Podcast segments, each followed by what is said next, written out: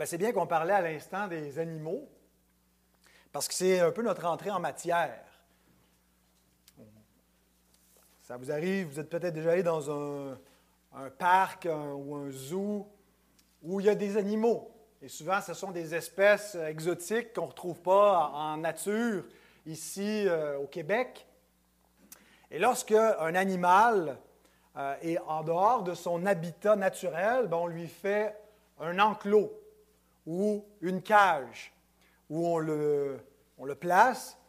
Euh, d'une part, pour protéger le monde extérieur de cette espèce-là qui pourrait s'avérer dangereuse pour euh, les, les, autres espèces et pour le monde extérieur et pour l'humain, mais aussi parfois pour protéger cet animal qui vit dans cet enclos ou dans cette cage du monde extérieur qui peut représenter une menace pour lui.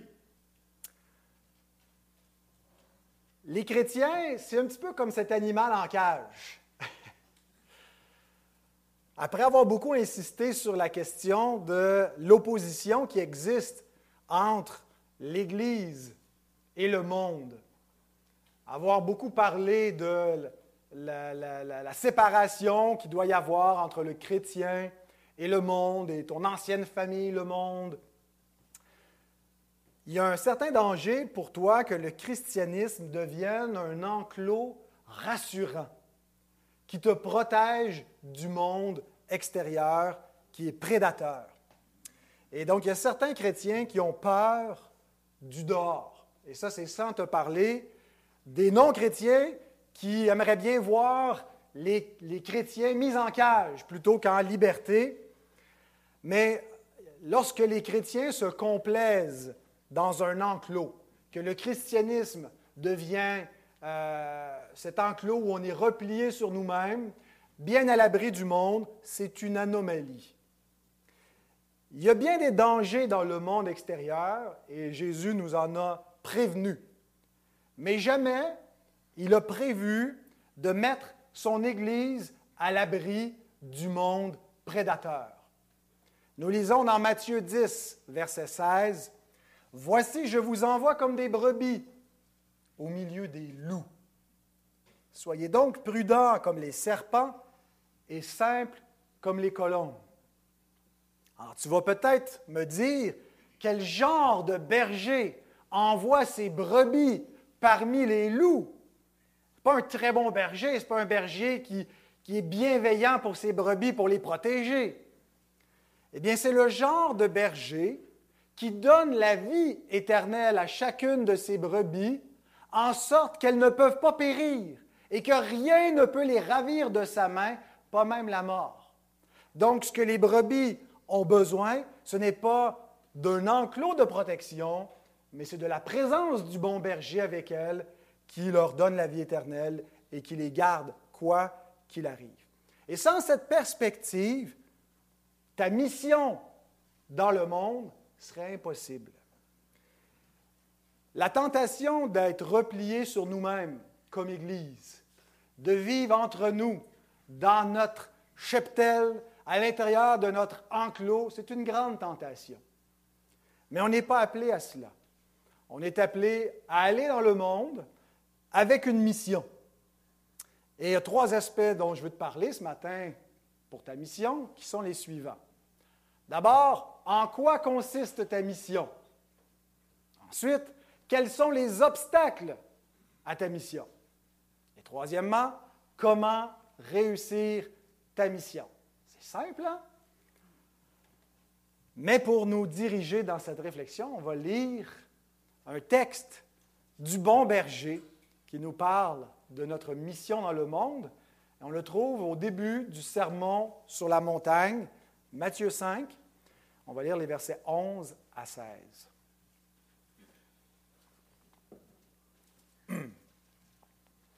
Heureux serez-vous lorsqu'on vous outragera, qu'on vous persécutera et qu'on dira faussement de vous toutes sortes de mal à cause de moi. Réjouissez-vous et soyez dans l'allégresse, parce que votre récompense sera grande dans les cieux. Car c'est ainsi qu'on a persécuté les prophètes qui ont été avant vous. Vous êtes le sel de la terre, mais si le sel perd sa saveur, avec quoi la lui rendra-t-on? Il ne sert plus qu'à être jeté dehors et foulé aux pieds par les hommes. Vous êtes la lumière du monde. Une ville située sur une montagne ne peut être cachée, et on n'allume pas une lampe pour la mettre sous le boisseau, mais on la met sur le chandelier, et elle éclaire tous ceux qui sont dans la maison. Que votre lumière luise ainsi devant les hommes, afin qu'ils voient vos bonnes œuvres et qu'ils glorifient votre Père qui est dans les cieux. Avant d'aller plus loin, nous allons prier. Merci Seigneur pour euh, cette parole de vérité, ta parole, et nous te prions de bien vouloir euh, parler à ton Église ce matin. Parle, Seigneur, ton peuple écoute. Amen. Alors, en quoi consiste ta mission? Tu es la lumière du monde.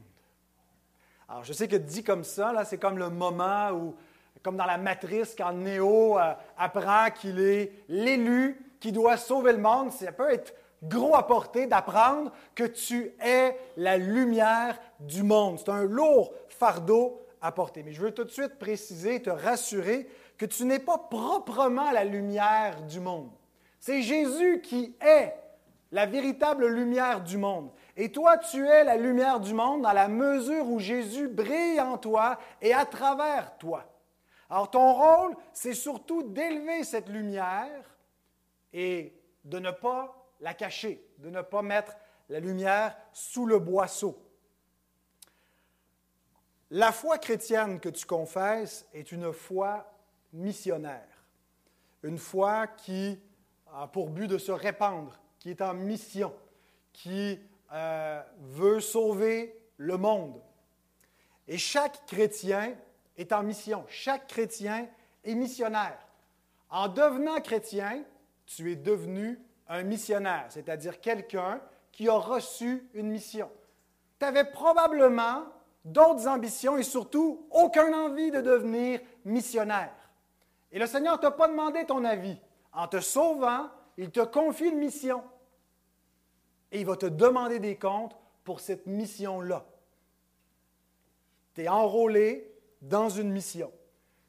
Et cette mission-là est comparable à celle des prophètes de l'Ancien Testament. Il y a une continuité dans le rôle de ces prophètes auprès d'Israël et le rôle des disciples dans le monde. Il y a une continuité aussi dans le résultat ou les conséquences que les prophètes ont vécues et que les disciples vont vivre. Cette mission est comparable à celle d'une sentinelle. J'aimerais te lire un texte de l'Ancien Testament qui décrit un peu à quoi ressemble ta mission. C'est Ézéchiel 33, 6 à 9. Si la sentinelle voit venir l'épée et ne sonne pas de la trompette, si le peuple n'est pas averti et que l'épée vienne enlever à quelqu'un la vie, celui-ci périra à cause de son iniquité. Mais je redemanderai son sang à la sentinelle. Et toi, fils de l'homme, je t'ai établi comme sentinelle sur la maison d'Israël. Tu dois écouter la parole qui sort de ma bouche et les avertir de ma part. Quand je dis aux méchants, méchant, tu mourras, si tu ne parles pas pour détourner le méchant de sa voix, ce méchant mourra dans son iniquité, et je te redemanderai son sang.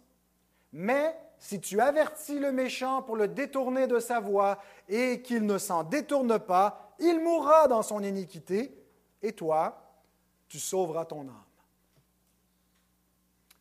Alors je sais que dit comme ça, c'est lourd à porter et que le moteur de ta mission, ça va être surtout le poids de la culpabilité que tu portes des âmes perdues.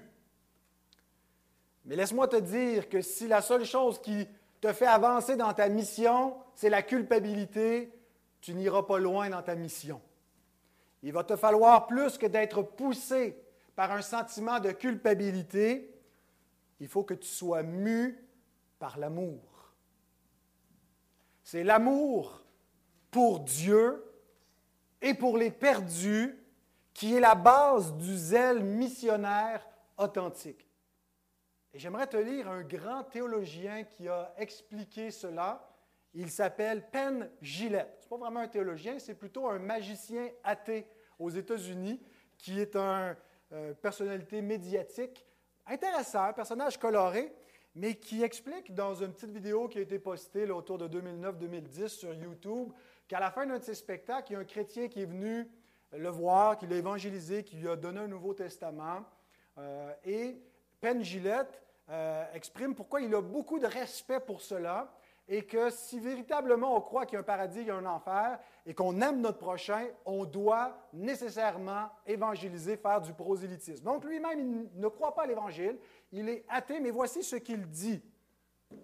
Si vous croyez qu'il y a un paradis et un enfer et que des gens pourraient aller en enfer ou, ou ne pas avoir la vie éternelle, et que vous pensez qu'il ne vaut pas vraiment la peine d'en parler parce que cela serait socialement gênant, à quel point faut-il haïr quelqu'un pour ne pas lui témoigner? Combien faut-il être indifférent envers une personne pour croire que la vie éternelle est possible et ne pas lui en parler? Si je croyais qu'un camion semi-remorque fonçait sur vous et que vous ne me croiriez pas, j'essaierais quand même de vous ôter de là. L'enjeu est encore plus important que ça. Alors, Gillette 316, C'est très bien dit. Euh, c'est agréable d'entendre quelqu'un donc qui, est athée, donc qui ne peut pas être accusé euh, de, conflit d'intérêts dans le mandat missionnaire euh, et qui comprend que l'enjeu est tellement important, tellement sérieux, qu'on ne peut pas ne pas parler. Et que c'est simplement l'amour pour le prochain. Que même si tu ne connais pas quelqu'un que tu vois qui va se faire écraser par un camion, tu l'enlèves de là si tu as la possibilité de le faire. Tu ne passes pas indifférent je ne voudrais pas le brusquer, peut-être qu'il n'aimera pas ça. Ben non. L'enjeu est tellement grave qu'il va me remercier après d'avoir essayé de sauver la vie, même si au passage, il perdait un membre. Alors, si tu ne ressens pas cet amour qui te pousse naturellement vers ta mission, il y a une seule chose que tu peux faire, c'est de le demander à ton Père céleste.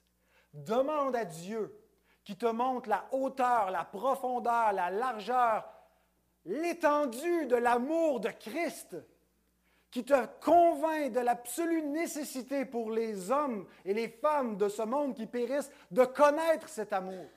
Parce que Dieu ne t'a pas donné un esprit de timidité, mais un esprit de force, d'amour et de sagesse. Alors demande à Dieu qu'il imprime sur ton cœur cet amour et cette conviction. C'est la seule façon de pouvoir faire ta mission. Maintenant, la façon précise pour faire ta mission ne sera pas identique avec ce qu'un autre va faire. Il y en a qui décident d'annoncer l'Évangile en pleine rue ou de porte en porte, d'autres qui vont utiliser les réseaux sociaux, d'autres qui vont être à l'aise seulement dans des conversations un à un en privé avec des amis, d'autres qui vont simplement soutenir l'effort missionnaire de leur Église locale par la prière euh, ou en donnant, et qui vont faire partie d'une Église qui, est la lumière du monde. Jésus ne nous dit pas de façon exhaustive ce que doit être le rôle de chacun dans cette mission. Cependant, il y a une chose que Jésus appelle chacun de ses disciples à ne pas faire c'est de mettre la lampe sous le boisseau. Quoi que tu fasses dans le monde, tu ne dois pas dissimuler que tu es un chrétien.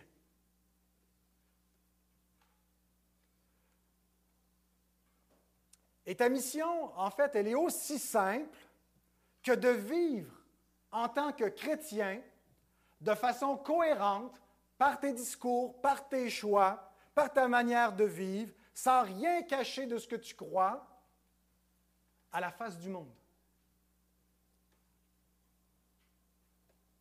Ça n'implique pas forcément que tu es obligé de faire du porte-à-porte, de prêcher à la rue, d'utiliser tes réseaux sociaux seulement pour évangéliser, mais tu ne dois pas du tout dissimuler la lumière que Dieu met en toi en t'ayant donné cette foi en son Fils, en ayant fait de toi une nouvelle créature. Donc ta mission n'est pas si compliquée. Vis comme un chrétien à la face du monde. Et souvent, ça va être suffisant pour susciter des questionnements chez tes semblables qui vont te regarder en trouvant que tu es une espèce bizarre. Ils ne sont pas certains si tu devrais être dans une cage ou en liberté. Ils vont te poser des questions, ils vont te demander raison de l'espérance qui est en toi, et ça te donnera peut-être l'occasion de partager ta foi. Donc ta mission n'est pas d'essayer de plaire aux hommes par ta belle personnalité en espérant leur faire accepter ta façon de penser. Il faut que tu saches que ta façon de penser va avoir plusieurs éléments qui vont être insupportables pour ceux qui périssent, ne pourront pas accepter ta foi, et ce n'est pas ta belle personnalité qui va leur faire accepter ta façon de penser.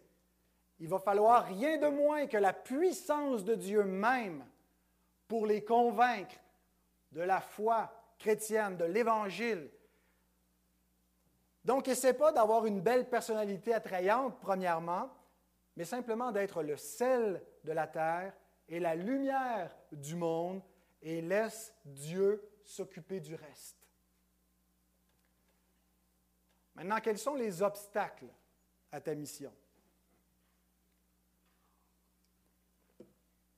Il y a de nombreux obstacles sur la route du pèlerin.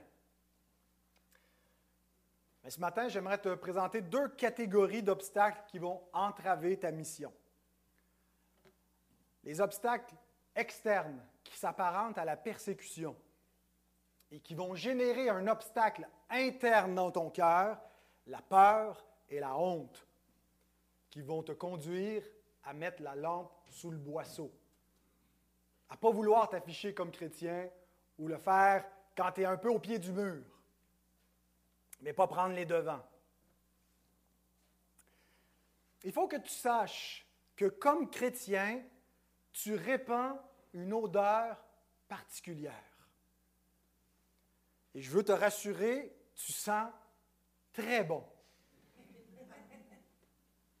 Cependant, certains sont allergiques à l'odeur que tu dégages. Ce qui est important de te dire surtout, c'est que tu es en bonne odeur à Dieu.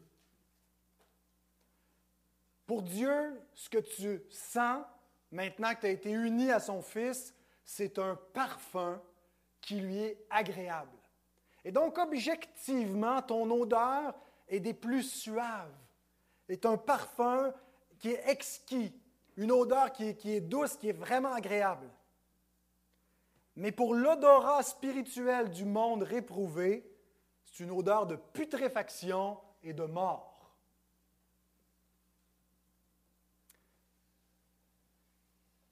Mais heureusement, Dieu va quand même utiliser la bonne odeur pour attirer d'autres âmes à lui, qui vont dire Ah, ça sent donc mais bon, et qui vont suivre cette odeur pour être amenés à Christ. Donc, le disciple, et c'est ce que tu es, est un peu pris entre. Il est ce parfum de bonne odeur, mais pour certains, c'est nauséabond. Et l'apôtre Paul le décrit ainsi dans 2 Corinthiens 2, versets 15 et 16. Nous sommes en effet pour Dieu le parfum de Christ, parmi ceux qui sont sauvés et parmi ceux qui périssent. Aux uns, une odeur de mort, donnant la mort. Aux autres, une odeur de vie, donnant la vie et qui est suffisant pour ces choses? Alors je sais que tu aimerais probablement ne pas avoir une odeur qui attire l'attention. Tu aimerais être neutre, passer inaperçu. C'est ce que Paul veut dire quand il dit qui est suffisant pour ces choses? C'est bouleversant d'être porteur d'enjeux éternels de troubler la quiétude de tes semblables qui t'ont rien demandé, et à cause de ce que tu es, tu vas venir les préoccuper par des questions éternelles alors qu'ils veulent juste vivre leur petite vie tranquille et profiter du moment présent. Et toi, tu stresses avec des questions d'éternité qui puent pour eux. Et fais attention, parce que tu vas être tenté de réduire la foi chrétienne à des considérations terrestres. Qu'est-ce que ça pourrait amener de mieux et de bon dans leur vie? Mais la parole de Dieu te dit que si c'est dans cette vie seulement que tu espères en Christ, si c'est juste pour améliorer ton existence terrestre, on est les plus malheureux de tous les hommes. Donc c'est véritablement pour le message éternel, pour les grandes questions qui troublent les hommes dans leur quiétude de la vie présente, qu'on est appelé à répondre cette odeur de la connaissance de Christ. Alors, par ta relation vivante avec Jésus, tu es imprégné de son odeur. Pourquoi est-ce que tu répands une odeur? Ben, c'est parce que tu connais Jésus, que Jésus vit en toi et que sa vie commence à se manifester au travers de toi. Il t'a donné une nouvelle intelligence, de nouvelles affections. Tu ne peux plus vivre comme autrefois, lorsque tu te roulais dans le bourbier. Non, tu as été sorti de la fange pour maintenant devenir un saint. Et donc, en étant en communion, en relation avec Jésus, ben, tu deviens imprégné de son odeur. Maintenant, ta mission, c'est d'assumer pleinement l'effet que tu produis comme chrétien. Ta mission, c'est de répandre cette odeur, pas essayer de la masquer. Alors tu te demandes comment ça se fait que Christ peut être en mauvaise odeur au monde alors qu'il est le sauveur du monde? Comment est-ce que celui qui est le sauveur du monde peut être nauséabond pour le monde? Bien, Jésus lui-même explique pourquoi? Dans Jean 7, 7, il dit, Le monde ne peut vous haïr. Il parle à ses frères qui ne croient pas en lui. Il ne parle pas à ses disciples ici. Il dit, Le monde ne peut vous haïr parce qu'eux sont du monde. Moi, il me hait parce que je rends de lui le témoignage que ses œuvres sont mauvaises. Pourquoi est-ce que Christ est en mauvaise odeur au monde? Parce que ce qu'il est et sa mission et sa croix dit au monde que ses œuvres sont mauvaises, que sa justice est un vêtement souillé qui est dégoûtant pour Dieu et que la seule façon pour les hommes d'atteindre la vie éternelle, c'est de se repentir de ce qu'ils sont, de ce qu'ils font, et d'embrasser Christ, qui est tout le contraire de ce qu'ils sont. Ils sont comme des putréfiés, mais ils ne se rendent pas compte de ce qu'ils sont. Ils pensent qu'ils sentent bon et que tout est beau, et ils doivent embrasser celui qui est le contraire d'eux, mais qui à leurs yeux est répugnant. Ils ne perçoivent pas la, réalité telle qu'elle est, ils ne se perçoivent pas comme ils sont. Alors, puisque ta mission est d'annoncer aux hommes leur besoin de salut en Christ, ta mission est de leur rappeler qu'ils sont morts dans leur péché, que toute leur justice est un vêtement souillé, que leurs croyances sont insuffisantes et sont mensongères, et qu'ils ont besoin d'un sauveur, ben tu vas forcément être en mauvaise odeur pour beaucoup d'entre eux et tu vas te buter tôt ou tard à leur colère, qui va prendre des formes variées. Certains vont rester polis, ils ne vont pas te dire véritablement ce qu'ils pensent, mais d'autres vont te manifester verbalement, sinon physiquement, leur hostilité. Donc il y a des cultures dans le monde déchu qui sont radicalement hostiles envers les chrétiens, d'autres qui sont plutôt indifférentes, qui méprisent les chrétiens. Alors, dépendamment de l'endroit où tu te trouves, ben, les chrétiens parfois subissent des violences et d'autres doivent se contenter de mépris, de moquerie, de raillerie.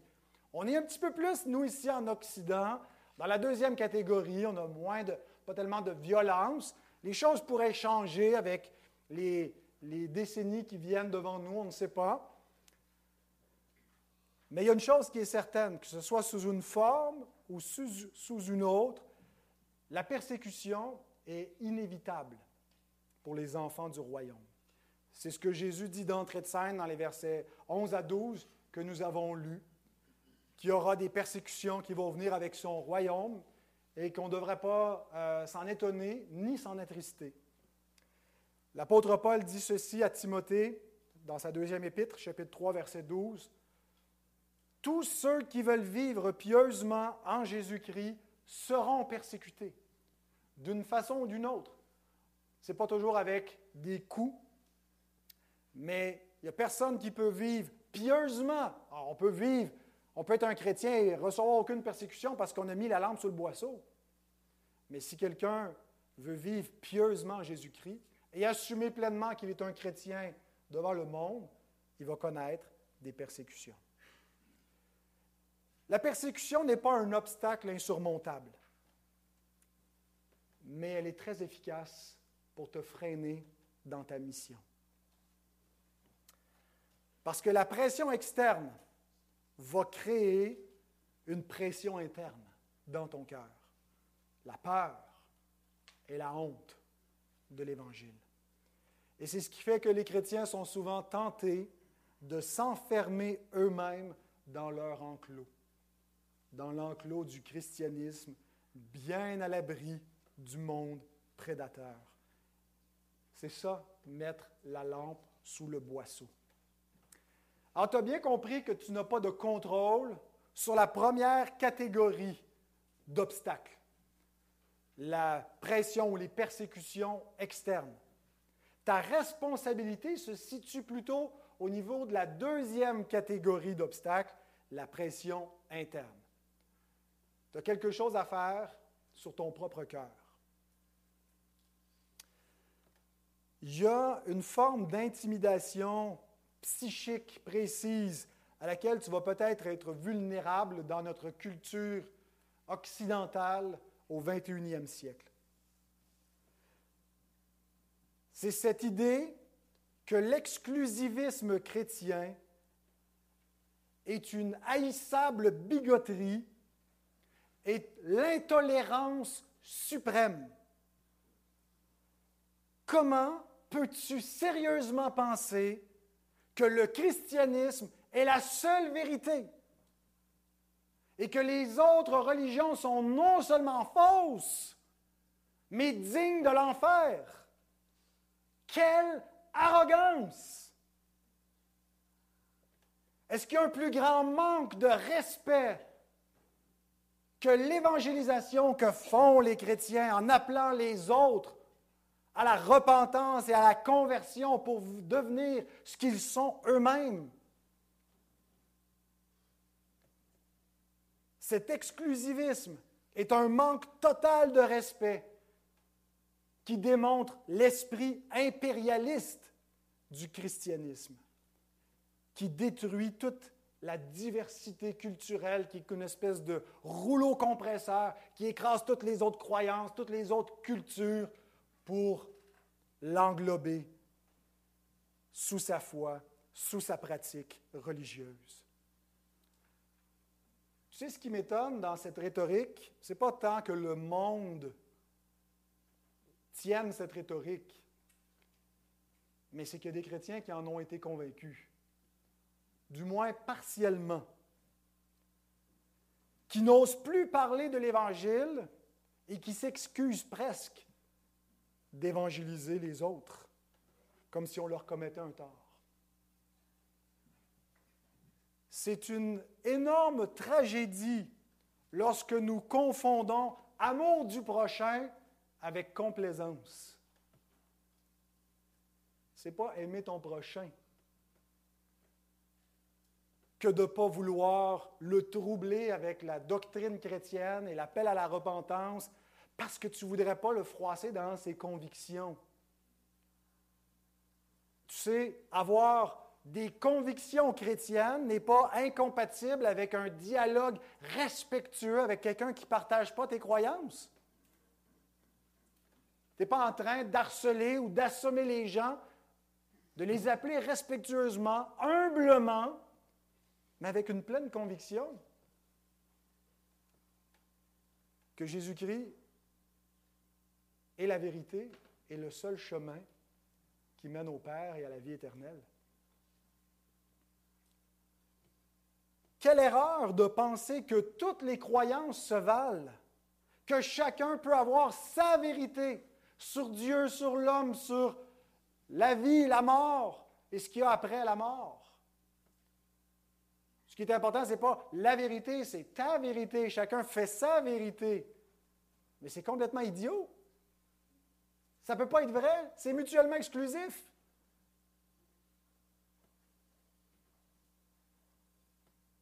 Et quelle tolérance mensongère que la tolérance du siècle présent, qui tolère absolument aucune contradiction avec son idéologie, qui cancelle les voix discordantes qui s'élèvent, qui osent dire quelque chose qui n'est pas selon le catéchisme de la rectitude politique d'aujourd'hui.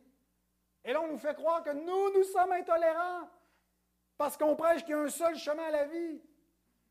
Alors qu'eux ne sont même pas prêts d'entendre des discours qui sont pas conformes à leurs croyances, qui font taire des voix. Ça, c'est de l'intolérance.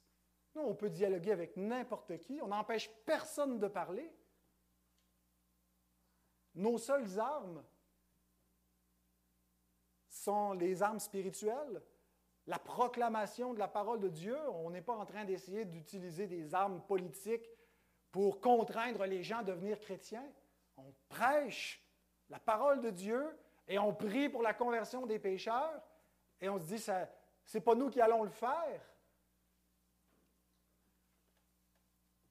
Alors, ne te laisse pas infecter par cette idéologie qui te fait croire que le christianisme est absolument intolérant, irrespectueux et que tu ne dois pas chercher la conversion des autres. Sois chrétien pour toi, achale pas le reste du monde, parce que si tu penses comme ça, ben, tu as perdu ta saveur.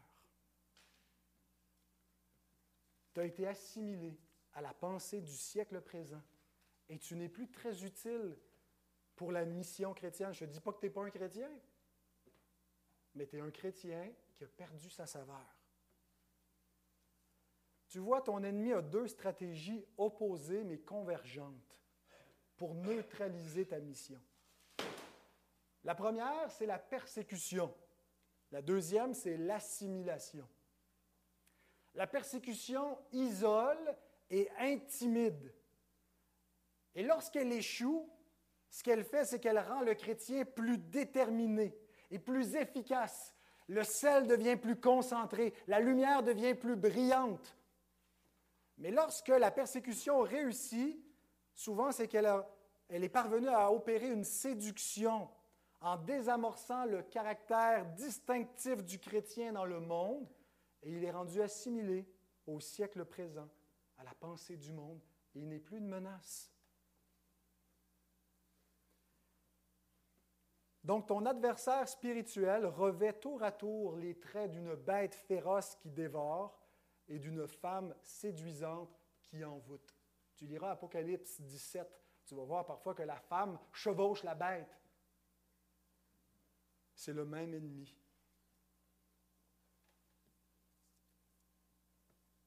Alors voilà les obstacles à ta mission.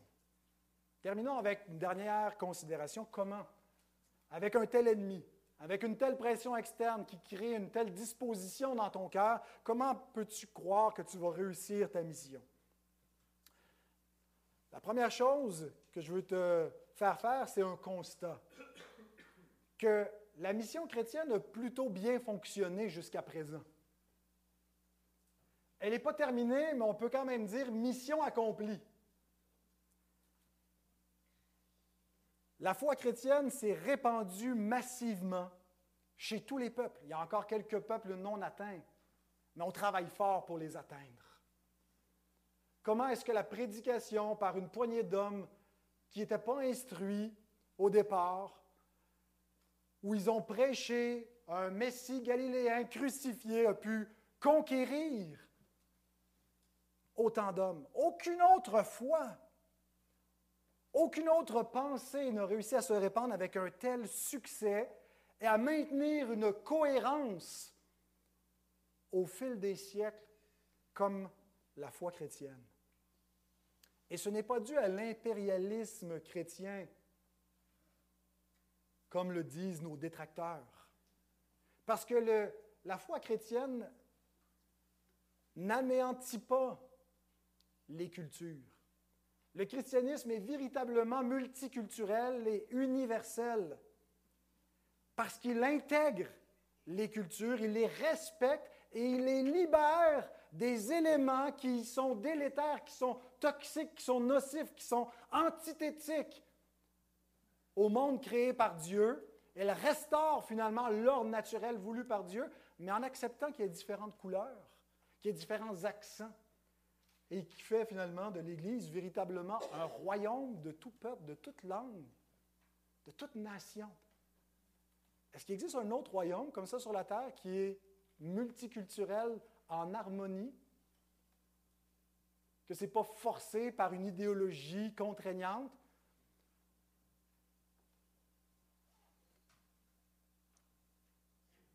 Comment est-ce qu'on peut expliquer ce succès de la mission chrétienne? Ben, parce qu'on a dit au commencement de ce message, par la présence du bon berger qui n'a pas parqué son troupeau dans un enclos, mais qui l'a envoyé en mission dans le monde et il est avec eux. Et lui-même bâtit son royaume, son Église, et il n'y a aucune puissance visible ou invisible qui peut l'en empêcher. Matthieu 16, 18, Et moi je te dis que tu es Pierre et que sur ce roc, le roc de la confession que Pierre fait que Christ est le Fils de Dieu, le Messie, le Sauveur du monde, que sur la base de cette confession chrétienne qui confesse Jésus comme Christ et Sauveur, je bâtirai mon Église et les portes du séjour des morts ne prévaudront point contre elle.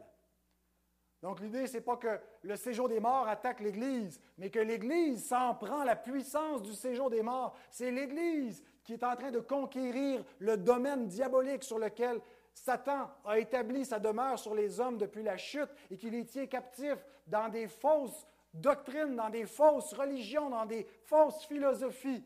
Et Jésus dit, qui va bâtir son Église et qui va affranchir des hommes, qui va les arracher au royaume des ténèbres pour les transporter dans son propre royaume et qui n'a aucune puissance que le diable va pouvoir utiliser pour l'en empêcher. Donc, commence par constater que la mission chrétienne, c'est une mission qui a été puissante. Qu'il y a un Seigneur qui est vivant, qui est puissant, et prend vraiment un regard complet, parce que des fois, on se sent des pauvres petites brebis chétives, puis on est tout intimidés et tremblants dans le monde. Mais on est du bord du Tout-Puissant. Si Dieu est pour nous, qui sera contre nous? Qui osera se mettre en travers de notre route? Alors, ce que tu as besoin pour réussir ta mission, c'est un changement de perspective. Tu dois être pleinement convaincu de ce que Paul dit dans Romains 1,16. Car je n'ai point honte de l'Évangile, c'est la puissance de Dieu pour le salut de quiconque croit. Es-tu convaincu de l'Évangile? Es-tu convaincu de sa pleine véracité, de son absolue nécessité et de sa parfaite suffisance pour sauver des pécheurs? Parce que si tu n'es pas convaincu, si tu penses, si tu n'es pas sûr que c'est vrai, si tu n'es pas sûr qu'il n'y a pas une autre voie de salut, tu vas avoir honte de l'Évangile. La solution pour te libérer de ta peur, de ta timidité, de ta honte, c'est d'être convaincu que l'Évangile est vrai et que c'est la seule réponse. Si tu es sûr que c'est vrai, puisque c'est la vérité, tu dois le dire. Mais tant que tu branles dans le manche, puis tu n'es pas sûr, puis tu ne développes pas une conviction virile de l'Évangile, ben tu vas avoir honte.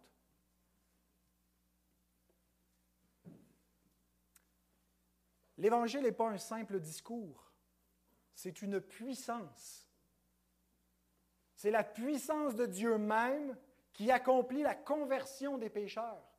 Dieu sauve les hommes par la folie de la prédication prêche Christ crucifié.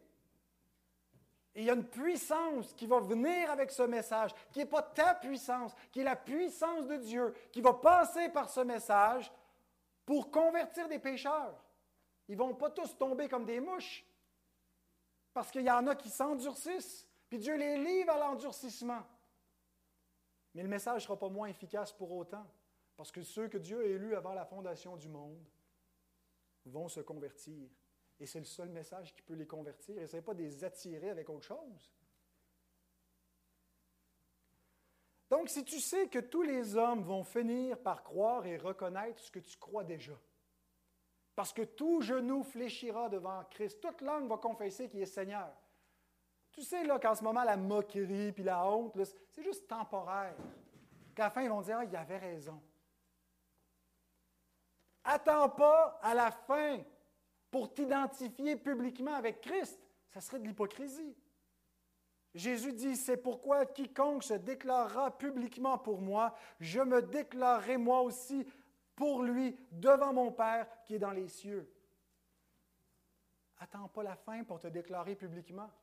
À la fin, tout le monde va reconnaître qui il est.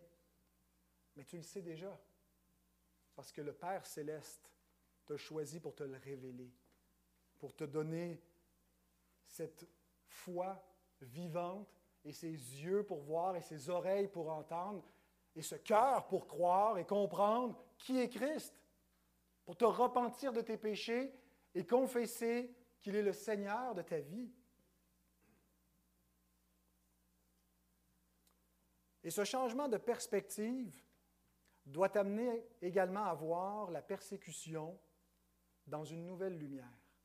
Tu sais, la croix, c'était l'objet le plus honteux, le plus ignoble dans l'Antiquité, chez les Romains, c'était le, supplice de la honte pour ceux qui sont de la pire espèce, les exclus de la société. Et Dieu prend cet objet et dit, tiens, je vais révéler au travers de la croix mon amour, ma puissance, ma sagesse. Et il livre son Fils unique sur cet ignoble objet et il sauve le monde. De sorte que la croix n'est plus une honte, mais elle est une gloire pour les chrétiens. Il y a un renversement. Le même renversement dans ta conception de la persécution doit s'opérer. Il faut absolument que tu arrêtes de la voir comme la chose honteuse et redoutable qui signifie que tu es le, pauvre petit perdant.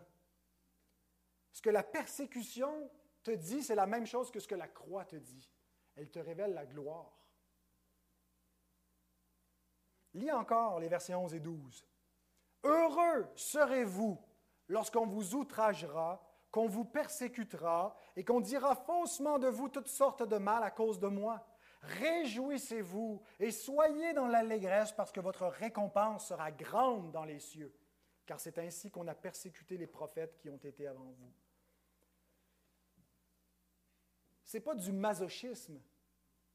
Ce n'est pas l'idée d'aimer souffrir ou de faire semblant qu'on aime ça. Jésus dit change ta perspective. Tu dois voir dans l'opprobre de Christ une preuve de salut. Philippiens 28, c'est ce qui est dit que ceux qui persécutent, c'est pour eux une preuve de perdition, mais pour ceux qui sont persécutés, c'est une preuve de salut. Moïse a vu dans ces persécutions-là, dans l'opprobre de Christ, de plus grands trésors que l'Égypte, que son statut de, de prince d'Égypte, du fils de Pharaon.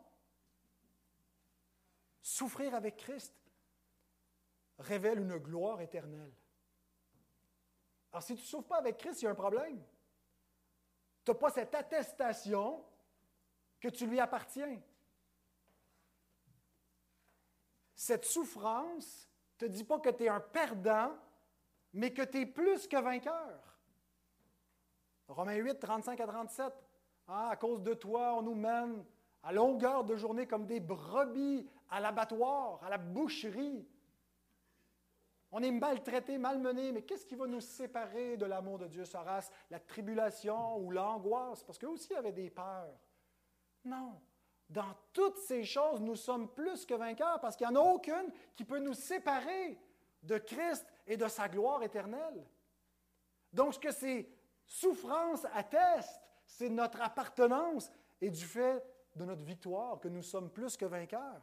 Change ta perspective. Ce n'est pas en remportant la gloire parmi les hommes, l'approbation de la culture des hommes, que le christianisme est victorieux. C'est par la croix de Christ. Maintenant, il faut que tu saches que ce n'est pas toi, ce n'est pas comme un, un, mantra qui va faire que tu vas changer ta peur en courage, ta tristesse en joie. C'est le Saint-Esprit seul qui peut opérer cette transformation. Et des fois, tu sais, tu as peur d'avoir peur. Tu n'es pas encore dans la persécution, mais tu n'oses pas bouger, tu n'oses pas manifester ta foi chrétienne parce que tu as peur des répercussions. tu dis, je ne le porterai pas, puis je ne pourrais pas mourir en martyr. Mais les martyrs aussi se disaient ça. Et le Seigneur il dit, quand l'heure va venir de souffrir, quand l'heure va venir de rendre témoignage, n'aie pas peur, je vais être avec toi. Et je vais te donner à ce moment-là ce que tu dois dire. Je vais te donner la force de tenir. Je vais te donner la joie de souffrir.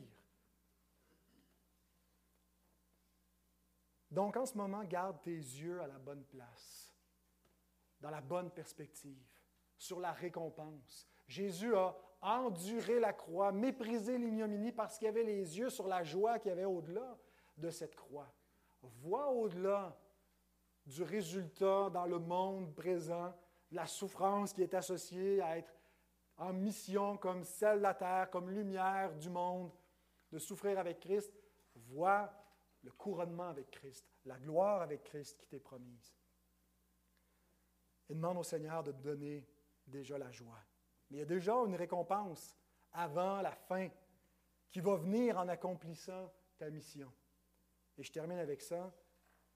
Une autre récompense, c'est le fruit que ta mission va porter. Oui, il va y avoir de l'opposition, oui, il va y avoir de l'hostilité, mais il n'y aura pas que de l'opposition et que de l'hostilité à ta mission. Il va y avoir du succès. Il va y avoir un fruit. La preuve, c'est qu'on est là. On est le fruit de la mission d'un autre. Si tu fais ta mission, il y a des pécheurs qui vont venir à Christ. Et toi aussi, tu vas goûter la joie céleste. Parce qu'il y a de la joie dans le ciel lorsqu'un pécheur se repent. Luc 15, 7, de même, je vous le dis, il y aura plus de joie dans le ciel pour un seul pécheur qui se repent que pour 99 justes qui n'ont pas besoin de repentance. Mais la joie qui est dans le ciel n'est pas que dans le ciel, est aussi parmi les citoyens du ciel qui sont encore sur la terre, au sein de l'Église, lorsque des pécheurs viennent à Christ lorsque des pécheurs revêtent Christ dans le baptême, lorsque des pécheurs font profession de foi, est-ce qu'il y a quelque chose qui te rend plus joyeux que cela? Comme parent, est-ce que tu as quelque chose qui pourrait te rendre plus joyeux que de voir tes propres enfants venir à Christ?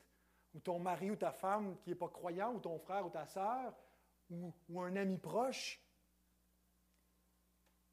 Et par la grâce de Dieu, si tu es fidèle à ta mission, si tu ne mets pas la lampe sur le boisseau, si tu acceptes d'être chrétien à la face du monde et de parler de ta foi, tu vas voir des conversions. Et cette joie va t'aider à tout supporter par amour pour tes futurs frères et sœurs, comme d'autres l'ont fait pour toi avant toi. 2 Timothée 2.10. C'est pourquoi je supporte tout à cause des élus, afin qu'eux aussi obtiennent le salut qui est en Jésus-Christ avec la gloire éternelle. D'autres ont tout supporté et soyons reconnaissants parce que ça a permis que le flambeau de la foi soit transmis et que nous puissions à notre tour devenir enfants de Dieu.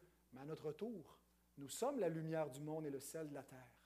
Soyons fidèles, pensons à nos frères et nos sœurs élus qui n'ont pas encore été convertis.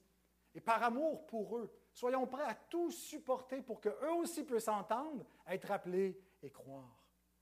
Alors en terminant, ta mission est simplement de manifester de manière cohérente, consistante et constante que tu appartiens corps et âme à Jésus-Christ. Et ce n'est pas de l'exagérer. Tu ne sauras pas toujours exactement concrètement qu'est-ce que ça veut dire. Demande au Seigneur qui t'apprennent à le faire avec prudence et avec simplicité dans tous les domaines de ta vie. Et tu pourras dire mission accomplie si tu vis en répandant son odeur par tes paroles et par tes actions. Prions. Seigneur, nous voulons te remercier pour ta parole qui nous exhorte, qui nous parle, et nous voulons répondre, Seigneur, positivement en disant, Voici, envoie-moi, Seigneur. Tu nous as tous appelés en mission. Certains, ils vont aller dans des champs où ils vont être euh, davantage consacrés, mais personne n'est exclu, Seigneur. Nous devons tous mettre la, lampe sur euh, le, pied et s'assurer qu'elle brille, Seigneur, qu'elle soit élevée et que, que les hommes soient éclairés. Seigneur, donne-nous euh, ce courage, donne-nous cette joie, donne-nous cette juste perspective. Libère-nous de la peur, libère-nous de la honte, Seigneur, et que nous puissions, euh, avec joie, euh, vouloir répandre la bonne odeur de Christ dans le monde. Délivre-nous de l'arrogance, Seigneur, qui parfois, oui, caractérise les chrétiens, et pardonne-nous pour cela. Donne-nous l'humilité de Christ, et Seigneur, que tu puisses au travers de nos vies, au travers de nos vies individuellement et de notre Église collectivement, euh, répandre l'odeur de la connaissance de Jésus et que ceux que tu as élus, Seigneur, puissent venir à te connaître également comme Père. Et c'est en Jésus qu'on te le demande.